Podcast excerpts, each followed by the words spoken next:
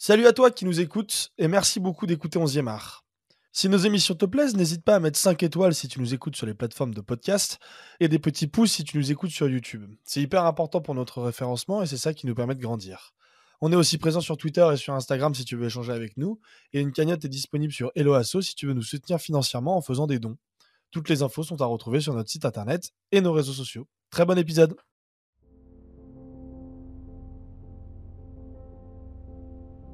Hier, un pote m'a envoyé une photo d'un vieux journal, le Courrier des Yvelines, édition du 12 avril 2006. Le genre d'archive qu'on se fera un plaisir d'exhumer quand, après avoir plié le podcast Jeu, j'aurais découvert un vaccin contre le cancer, battu Elon Musk dans un octogone sur Mars, on m'aurait retrouvé mort d'une overdose dans ma baignoire. Laurent Delahousse se fera un plaisir d'en parler assis sur un coin de table poutre apparente. Sur ce journal en noir et blanc, on y voit ma ganache, avec l'équipe des Benjamins du Vésinet, le titre 850 jeunes footballeurs au tournoi René Galtier. J'ai pas de souvenir précis de cette journée, mais ça m'en a ramené plein d'autres, l'époque des tournois. On le voit à ma tronche, tout chicot pas droit dehors, que j'étais heureux. Une dégaine de gamin qui ne sait pas encore ce que c'est vraiment la vie, la dépression, la clope, l'alcool et le sexe, mais qui est pas vraiment plus malheureux pour autant. Quand je fais un pas en arrière, ces tournois représentent pour moi la quintessence du bonheur. Une journée entière avec tes potes à jouer au foot, et peu importe qu'il faille se lever à 8h un samedi, peu importe qu'on attende 2h20 entre chaque match, on était juste content. La compétition, les victoires et les défaites, les genoux écorchés par le stabile, les hot dogs tièdes le midi assis par terre dans la gadoue, les liens qu'on soude pour l'éternité, du moins on y croit sur le moment, avec ses coéquipiers, ses potes, une médaille ramenée comme le plus rare des trésors en fin de journée, sans savoir que dans ces tournois ils se démerdent pour que tout le monde en ait une. C'était pas les matchs de championnat un peu redondants, c'était pas les matchs de coupe un peu trop stressants, c'était un moment hors du temps qui souvent annonçait les vacances, et qui très souvent avait un goût de vacances. C'était un âge en or, 11 ans, l'âge où on croyait qu'on allait être footballeur pro. On n'y croyait même pas d'ailleurs, c'était la seule issue, la seule raison pourquoi on était sur cette foutue terre. Je sais pas si je m'en suis un jour tout à fait remis d'ailleurs, de constater que j'étais nul. Et sur les 850 jeunes de ce 12 avril 2006, je vais pas être le seul à y croire. C'est ça qui était fou, la densité de rêve au mètre carré dans ces petits stades de banlieue. Alors bien sûr, pas tous, entre le petit gros fils du gardien qui était là car fils du gardien, le petit forcé de jouer au foot car prolongement des rêves déçus de son paternel, ceux qui se sont inscrits car tous les potes y allaient, mais quand même, parmi ces 850, une bonne poignée en rêvaient. Combien ils sont parvenus? Aucun certainement sur ce tournoi René Galtier, mais finalement c'est pas si important. Ce qui est important, c'est qu'ils y aient cru, ne serait-ce qu'une journée. C'était notre Coupe du Monde à nous. Une compétition pleine d'enjeux et sans enjeux, des gamins qui donnent tout pour tirer vers leurs rêves, juste pour profiter, ou juste qui donnent tout car ils savent pas faire autrement les éducateurs, des coachs qui sont là et qui n'ont rien à gagner si ce n'est la joie de 850 gamins. J'ai refermé la photo de ce journal, j'ai ouvert une bière et je me suis lancé un match de FA Cup en me disant qu'elle était quand même assez loin cette époque. Au moment où je prononce ces mots dans le micro, je me dis que finalement, elle est quand même pas si loin. La preuve, je suis là et vous aussi vous êtes là.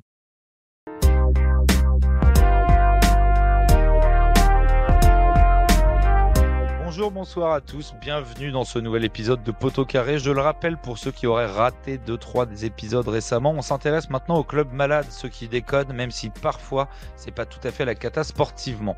On va le voir aujourd'hui euh, de l'autre côté chez nos voisins allemands, mais avant ça, pour m'accompagner dans cet épisode, notre globe trotteur à nous, notre BHL. Sauf que lui, son dada, c'est pas les théâtres de guerre, mais les streams pourris avec des commentaires bulgares et des femmes chaudes de ta région sur le côté. Ça va, Tom? ça va, ça va pas mal. Je me dis que finalement, les tournois, on aura peut-être plus affronté à quelques années près. Parce que j'ai joué dans le même coin, hein, donc finalement. Euh, oui, c'est vrai. Ça plus comme les histoires de Le Plat et, et Guzman. Il faudrait fouiller les archives. Il y a des chances qu'on soit retrouvé sur des tournois, à mon avis. Parce que sur les plateaux. Mec, Tom, il a 12 ans et demi, frère. Ah bon? Il est si jeune que ça? Bon. 98, hein bah, ah ouais, j'avoue quoi, non, c'était un peu en dessous. Ouais, mais tu vois, sur le, fameux collet des Yvelines que j'ai retrouvé, ça allait des moins de 13 au poussin, donc en ah soi. Bah, peut-être, peut-être, mais moi en 2006, j'étais devant la, finale de Coupe du Monde pour ma première, tu vois, donc on était encore loin. ouais, bah ouais, moi aussi. Enfin, c'était pas la première, mais j'étais devant aussi en train de chialer. vous l'avez déjà entendu avec lui pour le soutenir, le taulier, celui qui va bientôt appeler son fils Pierre et son hamster sage ou l'inverse. Val, ça va? Stonewise, le hamster. C'est comme ça qu'il s'appellera. J'ai une question pour toi, Jules. C'est qui René Galtier? J'ai tapé sur Google pendant ton J'en ai... Je sais, je sais pas qui c'est. J'en ai aucune idée, je ne suis pas allé chercher, mais il se trouve qu'en 2006, c'était déjà la 16e édition. Donc je pense que ah c'est un obscur. Euh Parce que ce qui est dingo, c'est que quand tu tapes des Galtier sur Google, il y a que des avis de décès, mec. Mais je... alors c'est Galtier T-I-E accent aigu. Mais ah. euh, Mais c'est possible que ce soit un obscur, un obscur maire du PEC ou, de la région. Hein. Je pense que c'est pas beaucoup plus que ça. bon, lance ton, lance ton intro et puis, puis comme ça, je regarde. Aucun lien. Bon, on va arrêter de parler de René Galtier, les gars, et on va aller de l'autre côté de la Roure.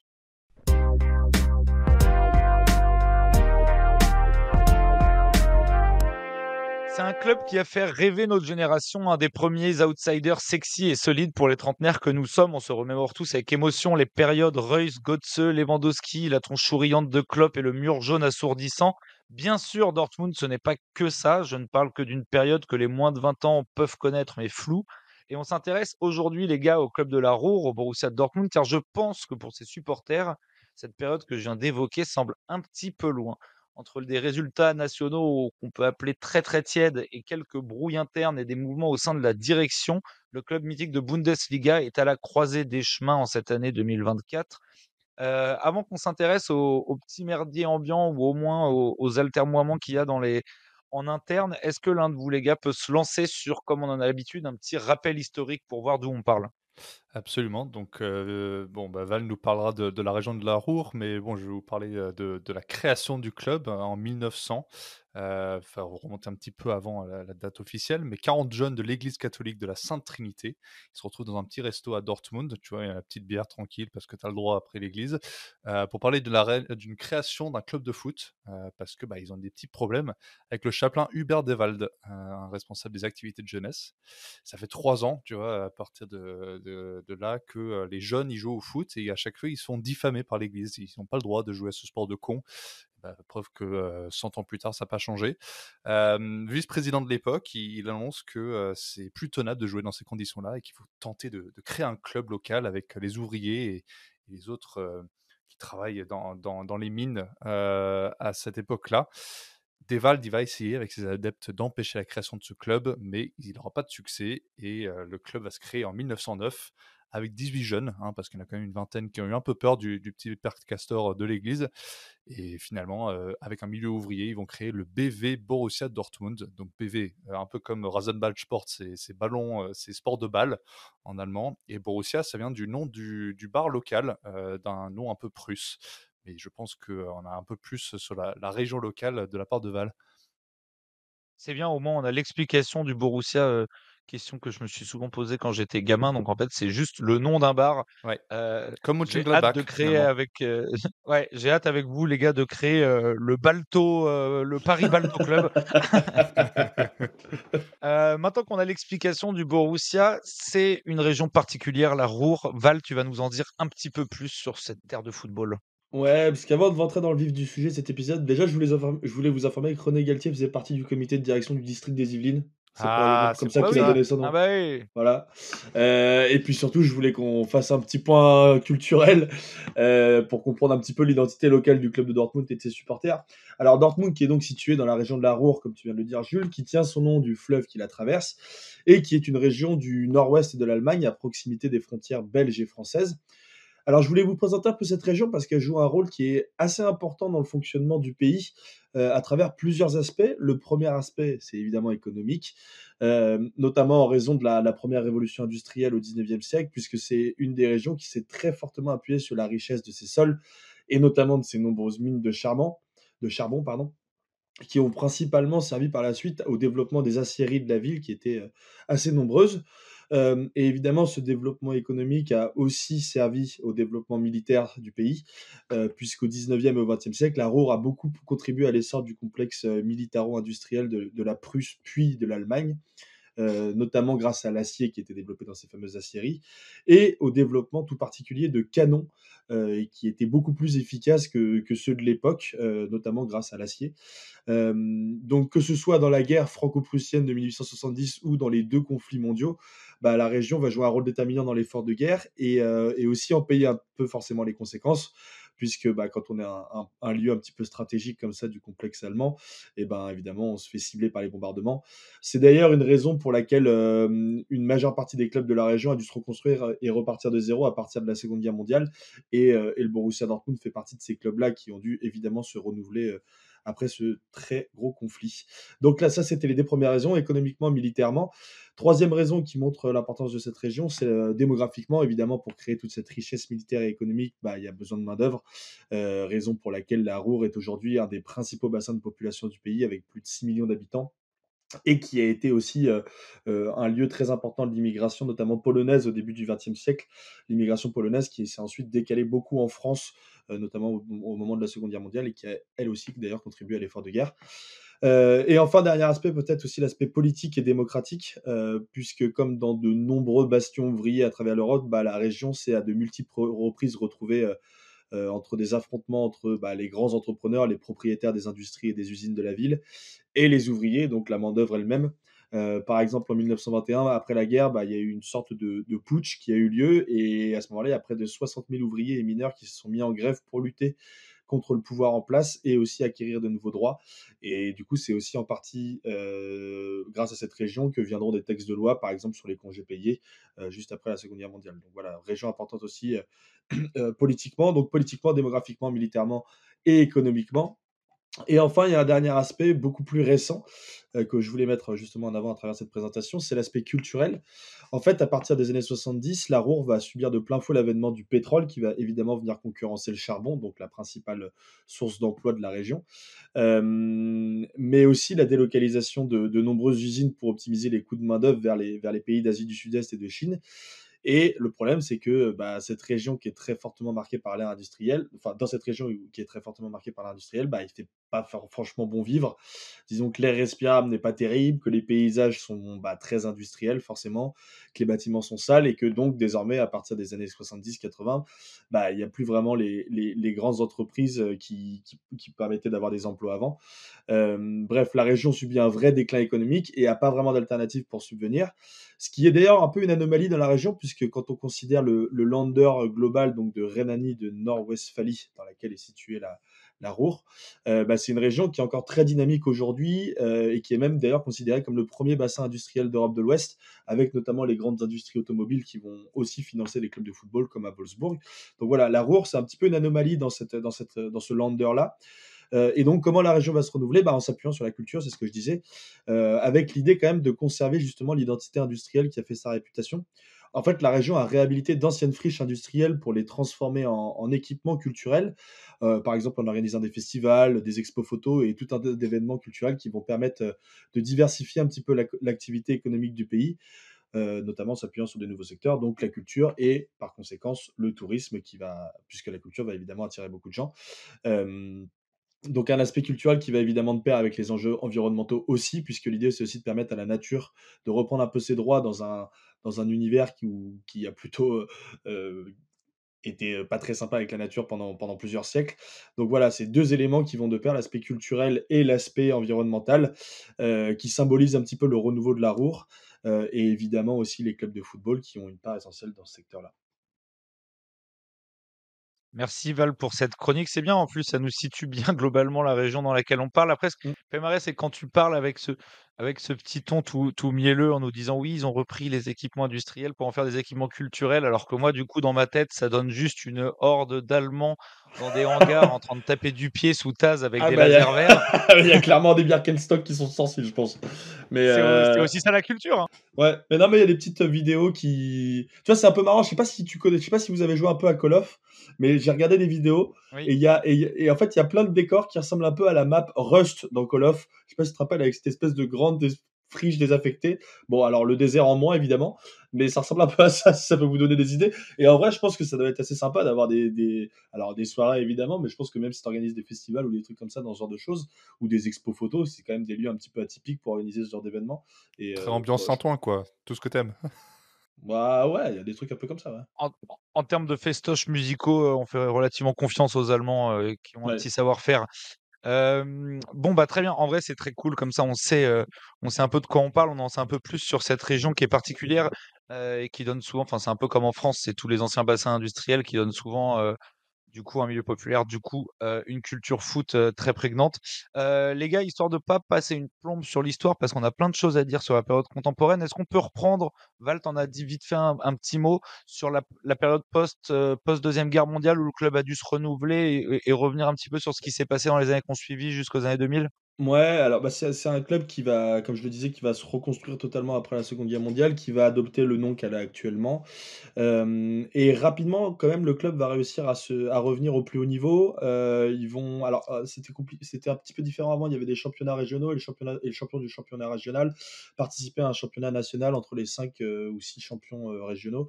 le Borussia a été très régulièrement champion régional, mais a mis du temps pour devenir champion national. Premier titre arrive en 1956 et 1957, ce qui va permettre au club de jouer un petit peu les compétitions européennes. Euh, ils vont se maintenir dans, cette à peu près dans cette échelle de niveau euh, euh, jusqu'au début des années 70. Et là, il va y avoir une période qui va être très compliquée entre 70 et le milieu des années 85 où ils vont finalement retrouver l'Europe. Mais il y a une vraie période qui commence à partir de 1991 avec notamment l'arrivée d'Otmar Hitzfeld en tant qu'entraîneur. Euh, et notamment un quatuor euh, qui, avec, qui était composé de Stéphane Chapuisat, de Michael Zorc, de Andreas Moller et de Matthias Zammer, qui va fasciner un petit peu toute l'Europe. Euh, c'est à ce moment-là que le club va remporter son, son, enfin, un nouveau titre de champion d'Allemagne qui est en 95 et qui est donc le premier depuis 32 ans. Donc vous voyez qu'il y a quand même eu un trou un peu compliqué. La première sous l'ère Bundesliga du coup. Ouais, exactement. oui, oui, en, tant que professionnel, tu veux dire. Oui, et puis post-réunification aussi, euh, du coup. Oui, oui, bien sûr, bien sûr, bien sûr. Mais oui, parce que oui, je n'ai pas précisé, mais le championnat de Bundesliga devient professionnel qu'à partir de 1963. Donc les autres titres avant étaient euh, entre guillemets régionaux, parce qu'il y avait quand même un, espèce de mini championnat national, mais, mais voilà. donc premier titre en 95, il y en a un deuxième qui va s'enchaîner l'année suivante. entre temps, l'Allemagne va gagner l'Euro 96, donc euh, Mathias Sammer, euh, à ce moment-là, est considéré bah, comme le meilleur joueur du monde, puisqu'en plus, il était élu Ballon d'Or. Euh, c'est vraiment dans, dans, dans, dans l'imaginaire européen, enfin allemand et aussi européen, le, le, vraiment le digne héritier de Beckenbauer, le, le, vrai, pur libéraux à l'ancienne qui s'est inspiré de Franz Beckenbauer. Euh, et c'est d'ailleurs paradoxal parce que c'est peut-être aussi le, dernier vrai libéraux comme on en a connu. Il va prendre sa, retraite euh, quelques années plus tard. Euh, et à partir de ce moment-là, le, poste de libéraux, enfin, oui, le poste de libéraux tel qu'il existait à l'époque va un peu disparaître, va devenir un petit peu obsolète. Donc voilà, il y a ces deux titres en 95, en 96 et évidemment cette Ligue des Champions en 1997 donc c'est vraiment l'âge d'or du, du, Borussia. En fait, c'est presque les années 90, même si nous, on les a connus rayonnants après, dans les années, fin des années 2000, début des années 2010. J'en profite pour faire une petite parenthèse, mais Otmar Hitzfeld, extrêmement sous-côté quand on aborde les personnes très influentes dans le football mmh. mondial et européen. Peut-être que Alors, il y a 20 ans surtout. je ne sais pas si récemment ça a été aussi. Non, pas, pas, pas récemment, mais tu regardes son œuvre entre 95 et 2015 peut-être que ça vaudra le coup d'un petit format court sur, sur le bonhomme. Sans toi libre. Qu'est-ce que je voulais dire? Ouais, ouais, ouais, ouais, ouais, mais j'aurais oublié demain. donc, les gars, on, va revenir du coup plus sur la période des années 2000, fin des années 2000, où là, en fait, on a un Borussia Dortmund qui joue en fait les, le haut du tableau en Bundesliga quasiment tous les ans et qui commence à s'installer, on va dire, dans les, dans les cadors européens, en fait. Il ah, faut peut-être quand même évoquer ce, petit, ce petit accro au début des années 2000. Tom, je sais pas si tu veux y aller. Ouais, bah en fait, euh, faut plus généralement, faut savoir que Dortmund, alors on reviendra sur la direction actuelle qui peut-être va être moins dépensière par rapport à son histoire, qui est quand même criblée de presque banqueroute entre guillemets. Ça démarre dès 1929 où ils, passent presque à travers avec les nazis parce que le club est un peu anti-nazi malgré une grosse influence nazie en ville. Euh, ça revient un peu dans les années 90. Euh, il passe pas très loin d'une relégation qui aurait pu faire disparaître le club complètement. Et en fait, après 97, euh, la direction, euh, ils sont un peu poussés des ailes. C'est-à-dire qu'ils ont déjà une très très bonne équipe. Ils viennent de battre la Juve de, Zizou, de Del Piero. et ils se disent, bon, bah, on va tout claquer. C'est-à-dire que pendant des années et des années, on va mettre 25-30 millions d'euros. Alors du coup, c'est en Deutschmark à l'époque, mais un équivalent aujourd'hui. donc les Yann Kohler, euh, Lehmann. Ça, c'est après la grosse période Ligue des Champions. Hein. C'est vraiment fin des années 90, début des années 2000. Exactement, et qu'ils enchaînent un peu les, achats un peu euh, compulsifs. Marcio Amoroso, c'est un peu dans ce, style-là aussi. Les 25 millions, comme à l'époque, c'était pas donné. heureusement qu'ils sont champions en 2002 parce que bon, l'année Neverkusen, pour ceux qui se souviennent de notre épisode en début de saison, heureusement qu'ils sont cette année-là parce qu'ils gagnent un peu de sous, mais entre guillemets, la direction cache complètement de l'argent et des dettes. Et le vilain, c'est un peu c'est Niebon qui est d'abord héros parce qu'il gagne plein de titres, mais il devient vilain une fois qu'il annonce toutes les dettes qu'a le club. il arrive à partir des années 80 à la direction du club et en fait, il rend le pub, le, club public, on va y arriver. les, les, actions à l'époque valent 11 euros. Dix ans plus tard, ils en valent 1. C'est quand même, en termes de crash, on a vu mieux. Et en fait, la, situation est délétère en 2005. il y a trop d'investissements un peu partout. Et en fait, il y a juste des, dettes qui s'enchaînent avec notamment sa société à lui qui a permis de, financer ce public-là. et donc du coup, c'est ce que tu disais, Tom Niebonne, qui est le gros méchant, ça passe pas loin de la banqueroute. Et comment ça se termine cette histoire avec ce, avec ce vilain bonhomme? Bah, C'est-à-dire que lui, il veut essayer de, créer l'investissement sur le marché financier avec sa société 4GG AA euh, et en fait il déclare 120 millions de dettes, euh, qui est quand même pas très très sain pour le club. Euh, C'était accumulé à peu près à 163% de leur chiffre d'affaires. C'est juste pas tenable et ils sont obligés de mettre en gage. Alors j'ai découvert ce mot-là parce que je connaissais en anglais, mais ils vont mettre en gage tous leurs actifs, notamment le Comment tu dis en anglais? Pawned, P-A-W-N-E-D. Ah oui, ok. Voilà, comme les Pawn Kings, bref, euh, pour ceux qui auraient un peu W9 il y a 10 ans. Euh, tout ça pour dire qu'ils sont obligés de mettre en vente un peu plein de trucs, notamment le stade qui balance pour 75 millions, euh, qu'ils sont obligés de racheter en 2017 pour 5 fois le prix. Euh, il faut savoir qu'ils voulaient construire un parc d'attractions autour du, stade pour le faire très moderne. Pourquoi pas? Voilà, ils voulaient les montagnes russes qui tournent autour de tout le stade. C'était parfait pour le Mondial 2006. Ça l'a pas fait. Et en fait, il était limogé. la direction continue de dire qu'il s'est rien passé. c'est un peu le Barça, quoi, de la nouvelle génération. Et on est arrivé, du coup, on en parlera plus tard, mais le grand sauveur, c'est Vatske qui va réussir à, redresser le club et les rendre en meilleure santé. Avant que du coup on revienne sur Vatske, sur le renouveau sportif de Dortmund, je fais une petite parenthèse, les gars, qui parce que du coup Niebon n'était pas propriétaire ou comment comment ça se fait qu'il soit fait limoger Est-ce qu'on peut expliquer un peu ce concept-là pour ceux qui nous écoutent? Bah, sur, l'actionnariat, euh, c'est un peu compliqué. Tu sais qu'à partir de, enfin, on sait qu'à partir de 1998, il y a la règle du 50 plus 1 qui est introduite en Allemagne, euh, qui empêche un propriétaire d'avoir plus de 50%, enfin 49% des parts d'un club. Euh, donc c'est un petit peu compliqué. Enfin, c'est, oui, c'est un peu compliqué de, d'y voir assez clair sur qui détient quoi dans les clubs de foot allemands. Il faut se plonger un petit peu dans tous les, dans tous les comptes de résultats et des trucs comme ça, euh, qui n'est pas ma spécialité, je dois le concéder. Euh, mais donc voilà, c'est plus un actionnariat diversifié. Et après, il y a évidemment un comité de surveillance, enfin un comité de direction qui est là pour, euh, pour refléter un petit peu toutes les décisions du club, qui aussi appartient en partie au groupe de supporters, etc. Donc il y a plein de personnes qui représentent chaque entité du club.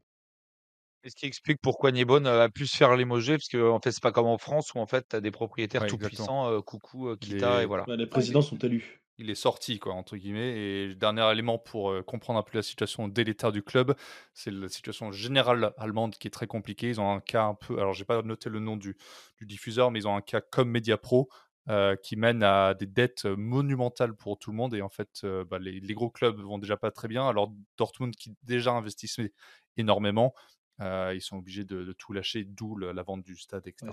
C'était Kirsch, l'entreprise qui était censée financer les droits TV et qui a fait défaut. Voilà, exactement.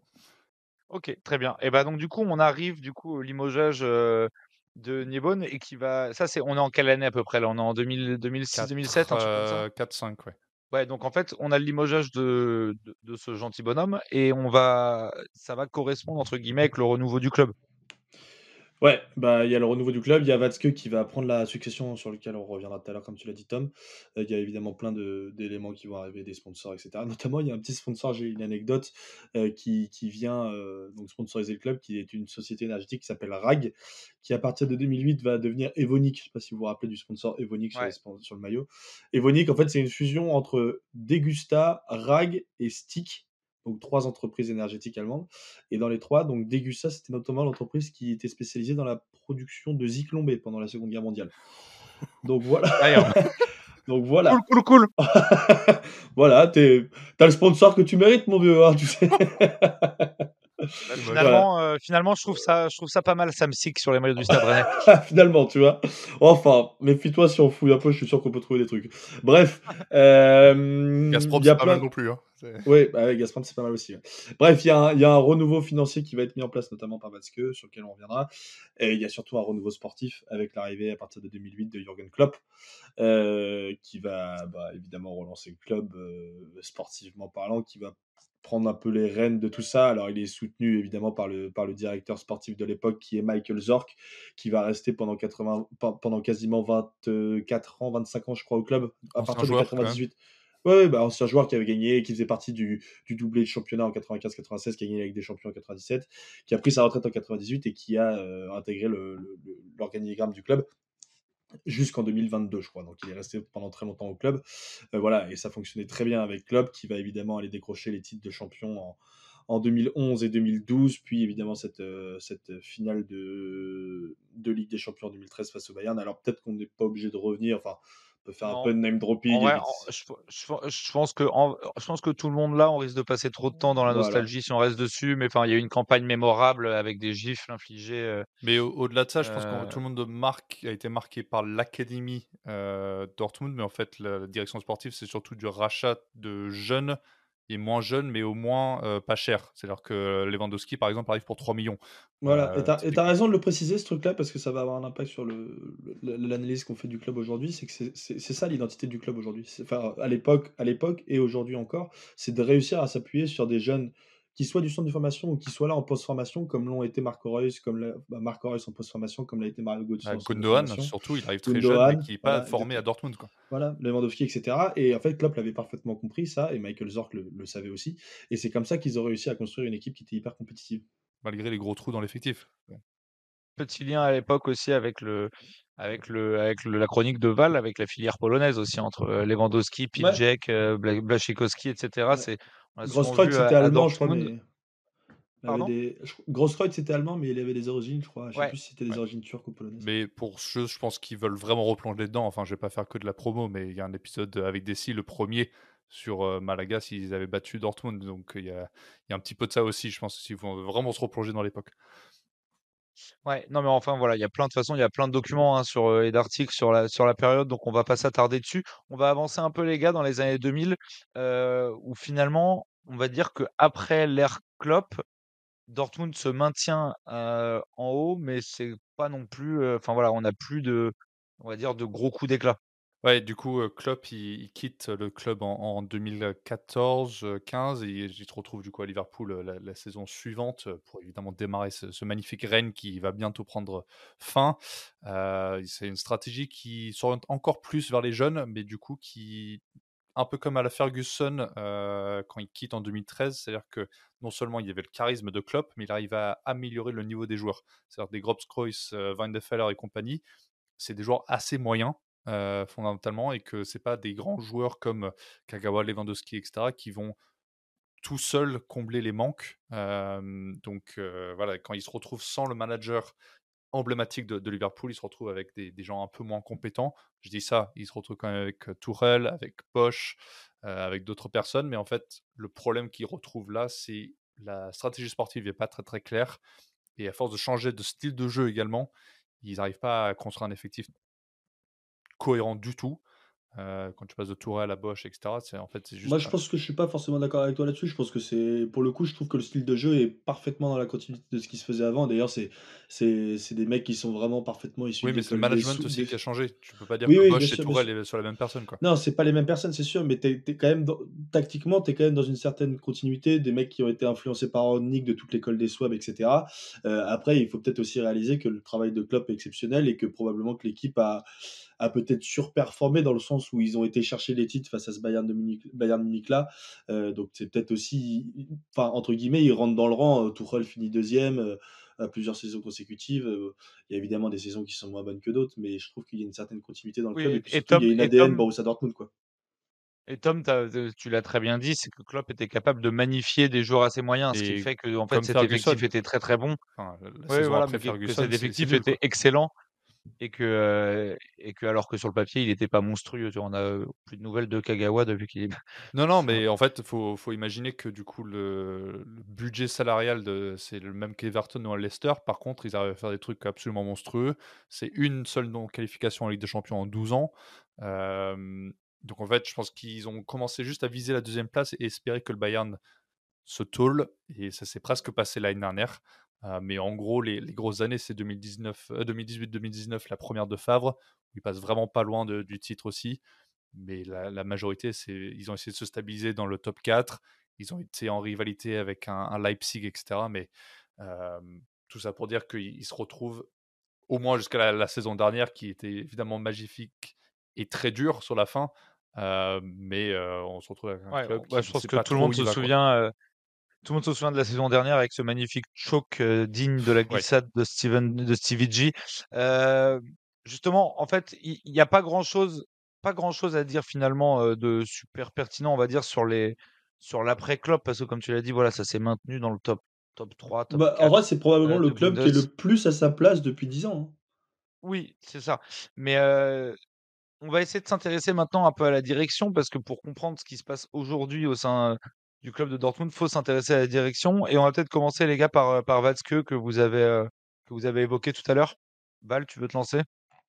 Euh, Ouais, ouais, carrément. Bah, est arrivé au club en 2001. Euh, à la base, il faut savoir que c'est un, fils d'homme politique assez important en Allemagne. C'est un homme qui a fait fortune euh, en créant une entreprise de production de vêtements de travail et de vêtements de protection et des uniformes de pompiers. Voilà, rien à voir avec le football. Euh, mais c'est une entreprise qu'il a, a montée de toutes pièces, qui est derrière maintenant euh, toujours à lui, puisque c'est sa femme qui occupe le poste de, dirigeant. Donc lui arrive au club en tant que... Enfin, il, a, il, il, obtient officiellement un poste au club à partir de 2001 en tant que trésorier jusqu'en 2005. Et en fait, c'est lui, euh, au moment de la quasi-faillite du club, qui va complètement restructurer euh, l'aspect financier du club. C'est lui qui a notamment été décroché euh, les prêts euh, auprès de, Morgan Stanley, donc une grosse banque américaine euh, qui a financé le club à hauteur de 79 millions d'euros, qui a racheté genre 30% des parts. Euh, c'est lui qui a été négocié aussi le prêt auprès du Bayern Munich, qui a beaucoup aidé le club. Euh, c'est lui qui a négocié justement quelques années après, pendant la, crise des subprimes, euh, une réduction des dettes auprès de Morgan Stanley. Donc il a, annulé tous les, intérêts qu'ils avaient sur les 13 prochaines années. Euh, il a fait un autre truc qui était hyper important aussi, c'est de, je finis juste, qui, était de, il a vendu une partie du stade qu'il a racheté à prix beaucoup moins coûtant l'année d'après euh, pour justement avoir des liquidités et pouvoir financer le club. Donc c'est un mec qui a une vraie, vision du truc euh, et qui a bénéficié en plus d'une véritable, envie politique euh, de la part de la Ligue de sauver le club. C'est-à-dire que normalement la Ligue aurait dû faire en sorte de, retirer la licence club du Borussia et donc de les faire retomber en troisième division. Là il y a vraiment eu une volonté politique. le gouvernement, enfin les institutions publiques ont aussi fait en sorte qu'il y ait des nouveaux investisseurs dans le club. Euh, Nike a fait une avance sur le partenariat. Euh, il y a la société énergétique dont je parlais tout à l'heure qui est devenue sponsor du club. Donc voilà, ils ont, euh, bénéficié d'une envie politique aussi de le maintenir. Mais par contre, Watzke, c'est lui qui a vraiment construit tout ce plan d'assainissement financier du club. Ok, donc on peut dire que Watzke était un peu l'homme providentiel. Non, je voulais juste faire un, petit passage parce que ça nous paraît évident pour nous, mais tout le monde ne le sait pas qu'en effet, à l'époque, il faut savoir que quand ça frôlait la banqueroute, tout le monde a mis à la patte, dont euh, la main à la patte, dont le Bayern Munich, et qui a aidé, du coup, euh, on va dire, son principal concurrent euh, des 15 dernières années à rester en vie. Bah parce que le Bayern avait compris qu'en fait, euh, il fallait, une, pour avoir une Bundesliga compétitive et qu'on pouvait vendre à prix attractif, notamment au niveau des droits télé, euh, en plus, la Bundesliga sortait d'un problème avec les droits télé, il fallait évidemment avoir un Borussia Dortmund qui était compétitif, et c'est pour ça que le club a été soutenu par, par le Bayern. Ce que je trouve génial, c'est ce qui était est... plutôt malin et qu'on n'aurait pas vu partout? Ce que je trouve génial, c'est que Watzke, il, il, se retrouve quand même euh, promu un peu du jour au lendemain, parce que du coup, le, on en parlait tout à l'heure du, du, président qui, qui est limogé, il se retrouve un peu euh, mis en avant en CIO et de, en moins d'une semaine, il doit se présenter au créancier euh, pour essayer de négocier 122 millions de dettes euh, et essayer d'avoir une extension de deux ans de, de prêt. Combien t'as dit? Euh, Quatre jours. Non, mais combien t'as dit de dettes? Alors, 122 millions d'euros. Ah ouais, moi j'avais le double quasiment, tu vois. Donc. Oui, c'est possible. bon, bah, ça, doit être, ça, doit être, un peu, ça doit être un peu entre les deux. On, on va dire 180, voilà, comme ça. Voilà, il avait 4 jours pour préparer le, le truc de, du siècle, quoi. Ouais, c'est pas mal comme première semaine au boulot de, de bah, sachant que direct 4 par ans qu'il était trésorier, il connaissait un petit peu les dettes du club, je pense. Un moment ou l'autre. Mais en plus d'avoir sauvé le club, on va dire financièrement, c'est lui qui met en place le renouveau sportif du club.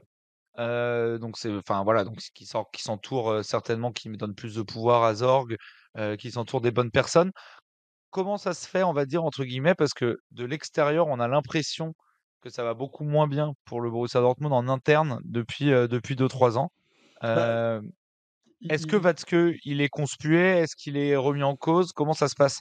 En fait, euh, le travail qu'il a réussi à faire donc sur ce plan d'assainissement, plus ensuite tous les, tous les travaux qu'il a réussi à mettre en place sportivement avec Klopp, avec Zorc, etc., et les résultats sportifs, vont lui accorder une vraie, vraie crédibilité. En fait, c'est un mec qui va prendre énormément d'importance dans le fonctionnement du football allemand.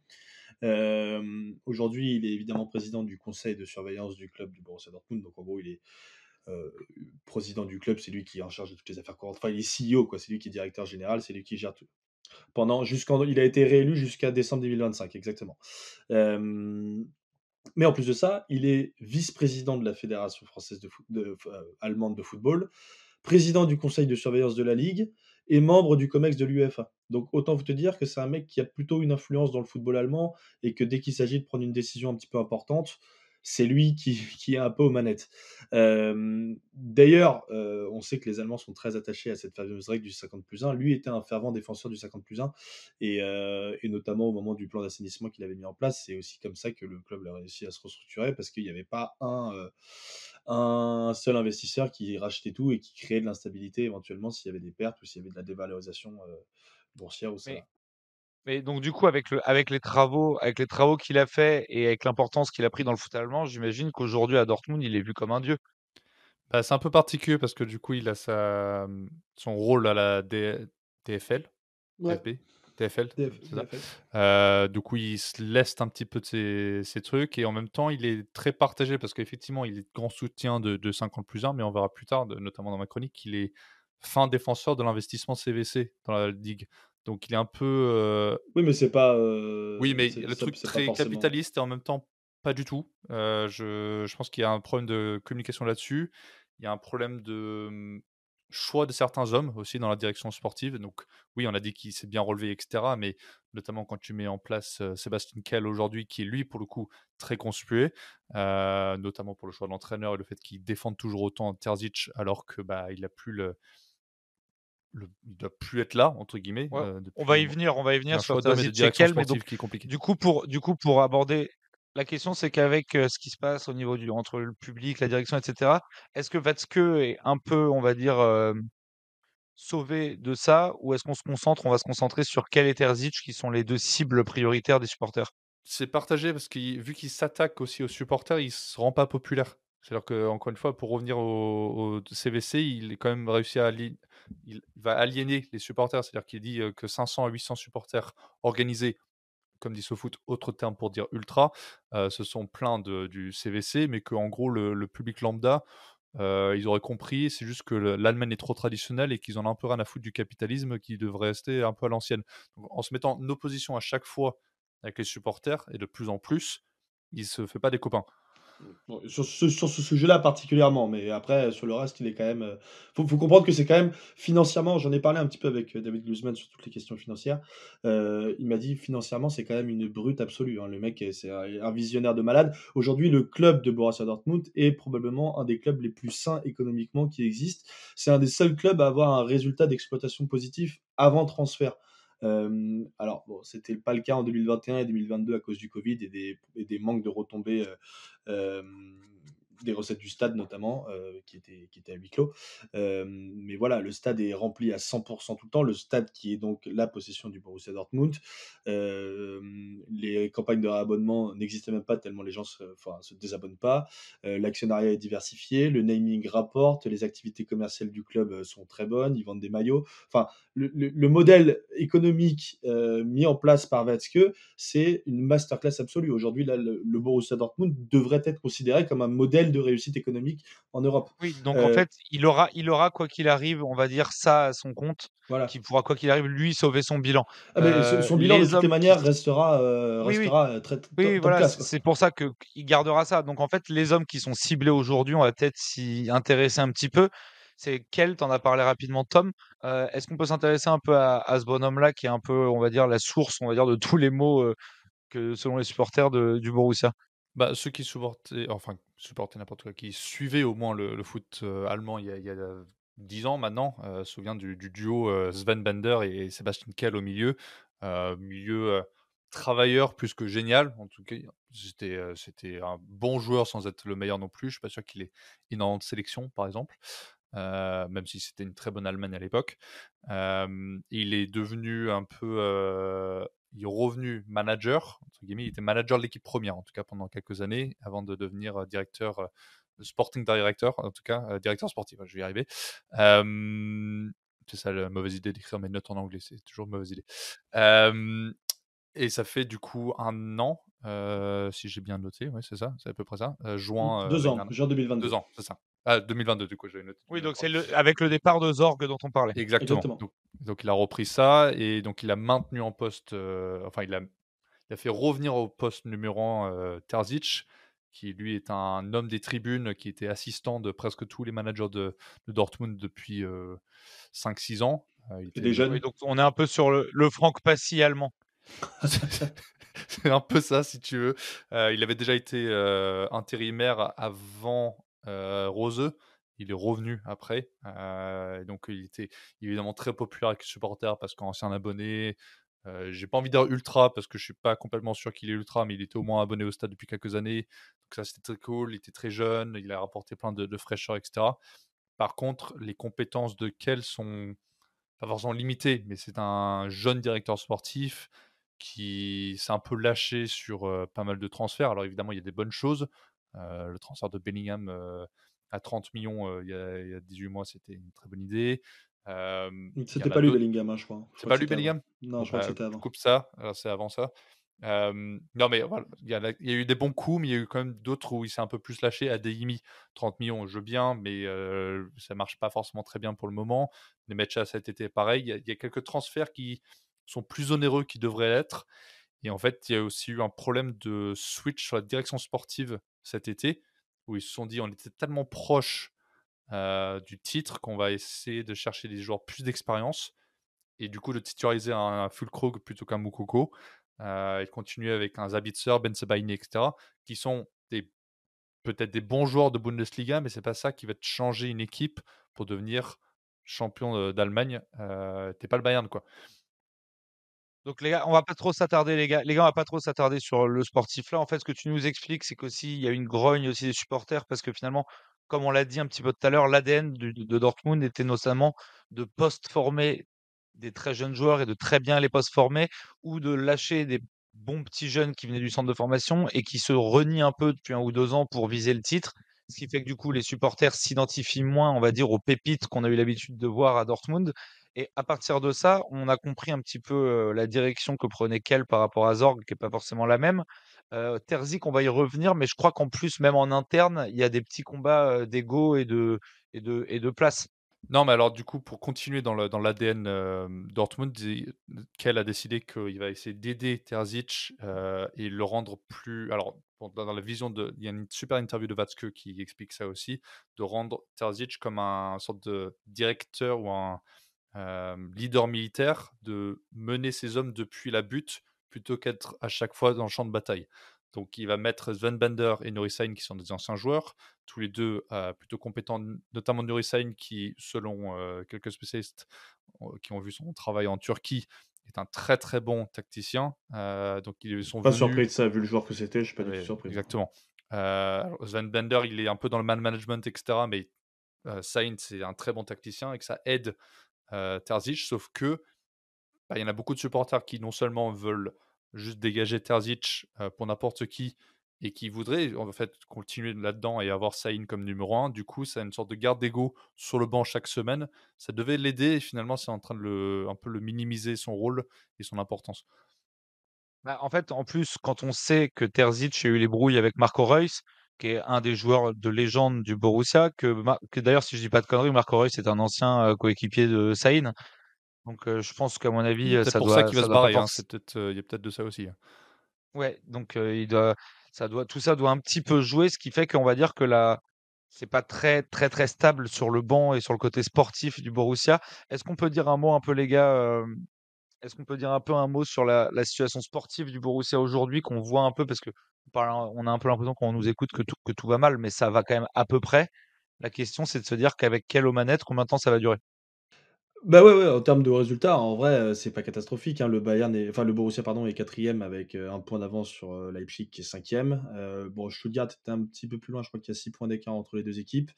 Il y a évidemment ce huitième de finale retour en Ligue des Champions contre le PSV qui a fait un partout à l'aller. Donc on n'est pas sur une situation. Enfin, on est quand même plutôt sur une bonne saison. S'ils arrivent à faire Ligue des Champions en fin de saison, plus euh, plus euh, aller quart de finale Ligue des Champions, on peut dire que ce sera quand même sur le papier une saison réussie. Comme d'ailleurs l'an passé était réussi la saison des Interzic. Hein, euh, quand tu finis deuxième du championnat, Oui, mais Bon, le début de saison est terrible. C'est surtout ça le problème. oui, oui, oui, mais enfin sur le papier, après les résultats sont là, ce qui est, ce qui est paradoxal aussi. Et c'est pour ça qu'on peut pas trop parler de Terzic aujourd'hui, parce que Euh, il y a aucune qualité footballistique qui est proposée. Enfin, on comprend pas où est-ce que ça va, on sait pas euh, quel est le projet. Euh, c'est là aussi on peut en vouloir à, quel aussi, parce qu'il n'y a pas de. J'ai l'impression qu'il n'y a pas de vision. Ils ont, ils ont voulu prendre des joueurs un peu plus expérimentés, un peu comme Séville l'a fait d'ailleurs. Si vous voulez écouter notre épisode sur Séville là-dessus, c'est ils se sont dit qu'ils allaient prendre des, joueurs un peu plus expérimentés pour pouvoir aller chercher des, titres. Et en fait, tu as l'impression que c'est évidemment exactement l'inverse qui se passe, que les joueurs répondent pas forcément aux attentes.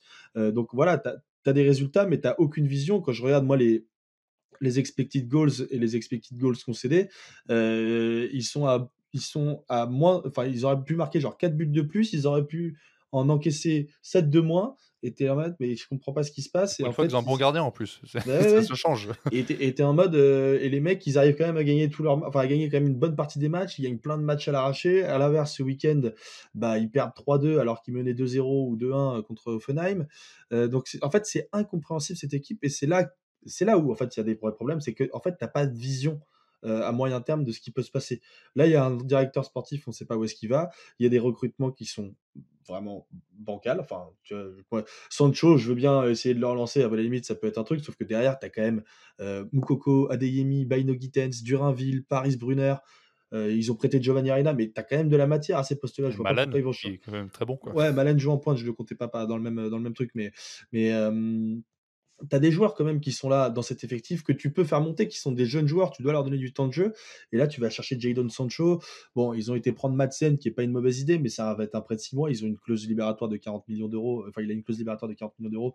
Ils vont jamais la, ils vont jamais la lever. En fait, les gars, les gars, vous vous avancez, vous vous avancez un chouille peut-être sur les projections, euh, parce qu'en fait, du coup, si je comprends bien, c'est que ce qui est reproché aujourd'hui euh, au Borussia, c'est le manque de direction et de ligne claire. On comprend pas exactement Long ce qui se en passe. tout cas. Euh, on comprend pas exactement non plus ce que Watzke fait parce qu'il a pas l'air non plus d'intervenir à fond sur la direction sportive. Euh, c'est c'est tendu, hein, c'est tendu entre euh, Ouais, et. Kull. Euh, Vaz- Watzke soutient Terzic et euh, il y a un vrai, une vraie tension entre euh, Kell et, et Terzic. Donc forcément, il y a une tension aussi entre Kell et Watzke. Watzke pardon. Donc c'est évidemment pas un trio qui fonctionne très bien. Donc justement, avant de, avant de, de reparler vite fait de ça et de voir comment on peut se projeter avec cette équipe du Borussia, euh, on va, on va aller sur la chronique de Tom pour ceux qui connaissent pas du tout, ce qui est rare, mais qui connaissent pas du tout le public assez mythique euh, du Borussia Dortmund. Tom, tu vas nous parler un petit peu de ce peuple-là, de ce mur jaune, et on va dire des, des, des combats qui mènent dans les tribunes. Connu mondialement pour son ambiance, le Westfalen-Stadion euh, vibre chaque match à domicile grâce à son mur jaune et évidemment son You'll Never Walk Alone en amont du match, comme à Liverpool ou au Celtic Park. 25 000 personnes dans une même tribune, des drapeaux, des tifos et des chants qui ont marqué les fans de foot à travers le monde, qui continuent de venir chaque quinzaine voir un spectacle du mur jaune. Plus grande zone de supporters debout en Europe, c'est sans aucun doute l'une des expériences les plus prisées des supporters de foot. Décrit en Allemagne par des rivaux qui ne sont pas d'accord avec la hype, eh ben, ils sont quand même assez d'accord pour dire qu'il y a un gros, c'est l'un des regroupements les plus engagés d'Europe de supporters. Alors que le stade fut ouvert en 1974 à 54 000 places, les évolutions et l'agrandissement de la tribune sud est surtout responsable pour la création du mur jaune. Aujourd'hui, c'est quand même 80 000 places et qui est toujours sold out. Depuis, les supporters ont pris une place centrale dans l'éthos du club. Le site de Dortmund parle des très nombreux fan liaison officers, ces personnes qui communiquent entre les ultras, les groupes officiels de supporters, il y en a quand même plus de 100, et le club pour avoir la meilleure expérience de match pour tout le monde, en incluant la sécurité pour tous. Ces ultras communiquent sur de nombreux sujets, bien que nombreux sont, engagés, euh, sont un peu moins engagés que les clubs allemands euh, St. Pauli ou le Celtic en Écosse. Les supporters sont présents, manifestent surtout pour défendre l'identité de leur club régulièrement en opposition avec l'UEFA, euh, notamment au sujet de la nouvelle Ligue des Champions. Ils ont également manifesté contre les nouveaux riches du PSG et Manchester City, bah, le football populaire pour tous et surtout égalitaire. Avec le club, ils s'unissent contre les discriminations, notamment raciales et homophobes. Ce fut notamment du coup une surprise de voir En Mecha euh, signer cet été, lui qui compare les relations homosexuelles à des cultes sataniques, tout en partageant des messages d'un éditorialiste américain qui se moquait d'un enfant transgenre. Ambiance. Dortmund avait consulté les supporters avant de ramener Götze de Munich en 2016, mais pas sur cette situation. Soit, comme souvent, les groupes de supporters se sont exprimés et ont eu droit à une conversation avec Watzke pour mieux comprendre. Ces inclinaisons politiques, il n'est pas toujours très à gauche. Hein. C'était un peu même plutôt carrément l'autre côté. C'est un mouvement d'ultra à l'extrême droite qui était bien présent dans les années 80-90, avec une vague de hooligans euh, présente au stade avec le groupe du Borussia Front grâce à un mouvement général en Allemagne qui penche de plus en plus à gauche, euh, même si bon, les dernières élections montrent plutôt l'inverse, la fréquentation du stade a grandement changé ces dernières années. Pour autant, ce n'a pas totalement éradiqué les néo-nazis et autres messagers de l'extrême droite, parfois observés dans le bloc 13 de la Sud Tribune. Ils sont notamment débarqués en 2016 pour afficher les stickers d'Anne Frank avec un maillot de Schalke. Tout, tout, va bien, tout va bien. un retour des hooligans qui ressentit à travers les stades allemands et pas qu'en première division. Ces derniers mois, comme d'autres groupes de supporters à travers le pays, le mur jaune s'est distingué avec des jets de balles de tennis sur la pelouse, en opposition avec l'arrivée de l'investisseur extérieur dans le capital de la Bundesliga. Comme en France ou en Espagne, le CVC a tenté de racheter les droits de TV futurs contre un gros chèque. Opération grandement soutenue par le CEO des Jaunes et Noirs. Hein, c'est un peu ça aussi, Watzke, c'est pas très très fan. Ardument opposés au foot business, les supporters allemands voient leur arrivée comme une ouverture vers de futurs investisseurs et une perte de pouvoir des supporters au pays du 50 plus 1. À Rostock, ils avaient envoyé une voiture télécommandée avec un fumigène. Le BVB et le HSV se sont laissés aller sur les banderoles, criant à une démocratie bafouée. Très impliqués avec la fondation de Black and Yellow du club, les supporters continuent de montrer leur grand cœur, souvent en union avec les joueurs, même les anciens. Les résultats récents leur plaisent un peu moins, menant à de nombreux sifflets en début de saison. Avec Terzic, un ancien abonné du stade sur le banc, la direction s'est gagnée un peu de temps. Et jusqu'à quand va durer la patience du plus beau public de Bundesliga? Ouais, c'est clairement le plus beau public de Bundesliga, voire, euh, un des plus beaux publics de, d'Europe. Euh, Val, tu veux prendre une petite réaction sur la chronique de, de Tom? Ouais, juste rapido pour euh, parce que j'aimerais bien qu'on évoque quand même juste le sujet de, de, de, la potentielle arrivée, enfin de l'ouverture du capital de la de la DFB, de la DFL euh, avec la potentielle arrivée de CVC. évidemment, je trouve ça super que les supporters des clubs de foot allemands et fait de cette question une question, un principe idéologique en fait, euh, qu'ils en aient fait vraiment une question de principe et et qu'ils veulent absolument rester sur cette règle du 50 plus 1 et l'appliquer aussi euh, aux institutions. Euh, je trouve que c'est une super chose. Après, dans les faits, et j'en discutais aussi un peu avec David là-dessus, le deal qui était conclu avec CVC apparaissait être quand même plutôt un bon deal. C'est-à-dire que le deal, donc les, les conditions, c'était 8% des parts sur 20 ans pour 1 milliard d'euros. Pour rappel, en France, on a fait 1,3 milliard d'euros euh, pour 13% à vie. À vie. Donc voilà, c'est indéterminé. Ils vont, les mecs, ils ont dit 1 milliard. Le contrat a changé, je pense. Il y a ça aussi. Le contrat a changé par rapport à la première proposition de. Oui, mais la proposition était beaucoup plus euh, sous-évaluée qu'aujourd'hui. Aujourd'hui, il s'avérait qu'elle était, qu'elle était même plutôt bien évaluée pour la Bundesliga, qui ne s'en sortait pas trop mal et qui en fait aurait plutôt correspondu à un espèce de prêt sur 20 ans qui aurait permis au club de se structurer. Euh, notamment en termes d'infrastructure. Euh, donc euh, voilà, il faut aussi savoir prendre le contre-pied. Mmh. C'est le Bayern qui avait, euh, qui avait vraiment soutenu ça en disant que ça permet. Ce que, ce, que, ce, que, ce, que, je veux dire, c'est que les, supporters de Dortmund sont beaucoup critiqués Watzke là-dessus parce qu'il s'est positionné en état particulièrement en faveur.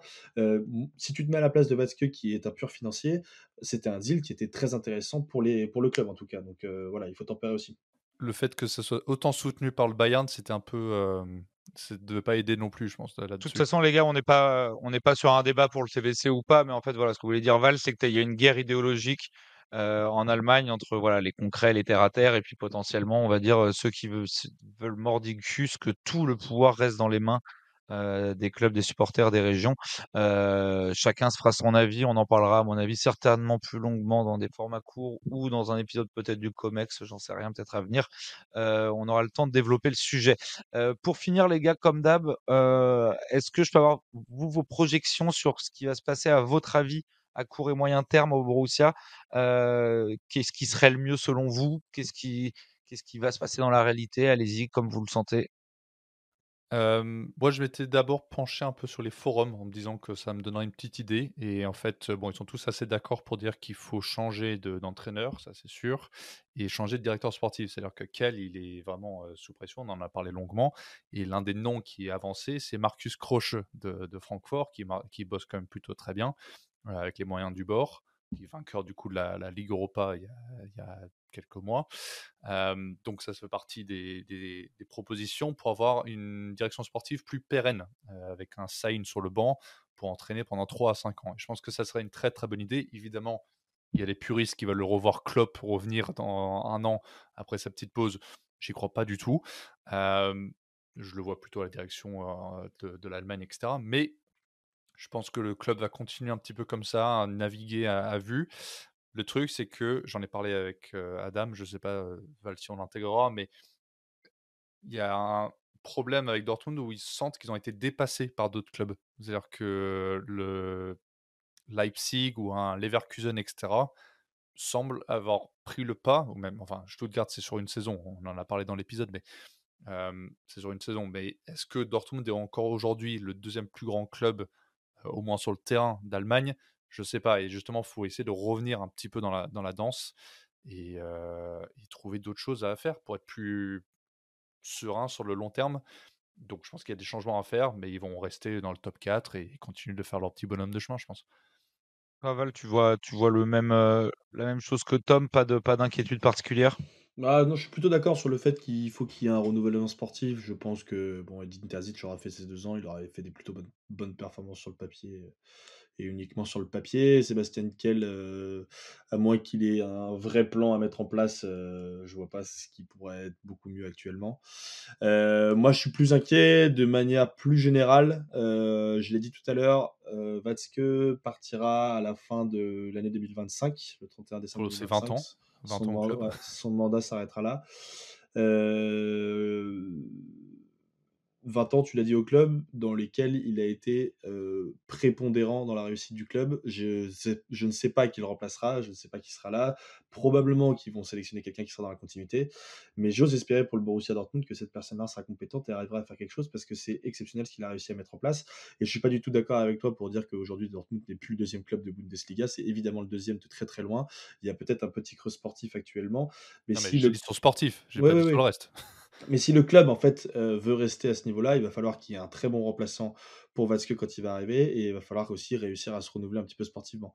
Donc il y a des choses à faire. Après, euh, on l'a dit, hein, les bases sont là, il y a un stade, il y a une situation économique qui est excellente, il y a des très bons jeunes joueurs, il y a un bon centre de formation, il y a plein de trucs sur lesquels s'appuyer. Il faut juste mettre un petit peu de compétences qu'on a perdu ces quelques années avec Dortmund. Je noterai juste que le site du club parle de quatre piliers authenticité, intensité, cohésion et ambition. Et justement, c'est peut-être ça le dernier qui manque c'est un peu d'ambition et de cohésion. Quoi. non, mais enfin, il y avait, dire, on dirait un peu. À chaque fois, mais... On... Dirait un peu les tableaux, euh, on dirait un peu les tableaux quand tu rentres dans un salon Airbnb. Ouais, tu fais du team building. tu fais du team building. Euh. Non, mais en vrai, je pense que en faisant, euh, en faisant un petit mix de ce que vous avez tous les deux dit, euh, on en est là. De toute façon, c'est ce que je disais un peu dans mon intro. Dortmund est à la croisée des chemins. Il va y avoir des castings très très importants à faire. Euh, le remplacement de Watzke va être compliqué. On sait que les fins de règne dans le foot, qu'ils soient sportifs ou économiques, sont toujours durs à, à reprendre. Donc, on va être très attentif à ce qui va se passer en 2025, très attentif aussi euh, au côté sportif, parce que même si a priori il va pas y avoir de cata complète, euh, voir ce qui va se passer avec euh, avec Terzic, avec Kel, euh, moi je serais un peu triste que Reus se barre par la petite porte juste parce qu'il y a une embrouille. Ouais, et Hummels, enfin, donc, donc voilà, on va être très attentif à ça. Merci à tous. Ils, ils ont l'avantage d'être un club éminemment politique et hyper important en Allemagne, et c'est là-dessus qu'ils peuvent aussi s'appuyer. Oui, a priori, ils font pas, comme on l'a vu dans les années 2000, ils font pas banqueroute et ils auront les autorités publiques qui pourront les soutenir S'il y a, Et s'il y a parce le moindre et problème, de parce façon- gardera pour- probablement son poste à la Fédé et, et à la Ligue, donc euh, voilà, ils peuvent s'appuyer là-dessus aussi. Ouais, ça va bien aider. Euh, bon, bah merci les gars, c'était cool. Merci à tous de nous avoir suivis une fois de plus sur Poteau Carré. J'espère que vous avez appris des choses sur ce club mythique allemand. Moi, oui. Euh, nous, on se voit d'ici 15 jours et d'ici là, moi, je vais aller regarder dans les archives si je trouve pas un autre journal où je figure parce que je commence à y prendre goût à la célébrité. Journal du Hard.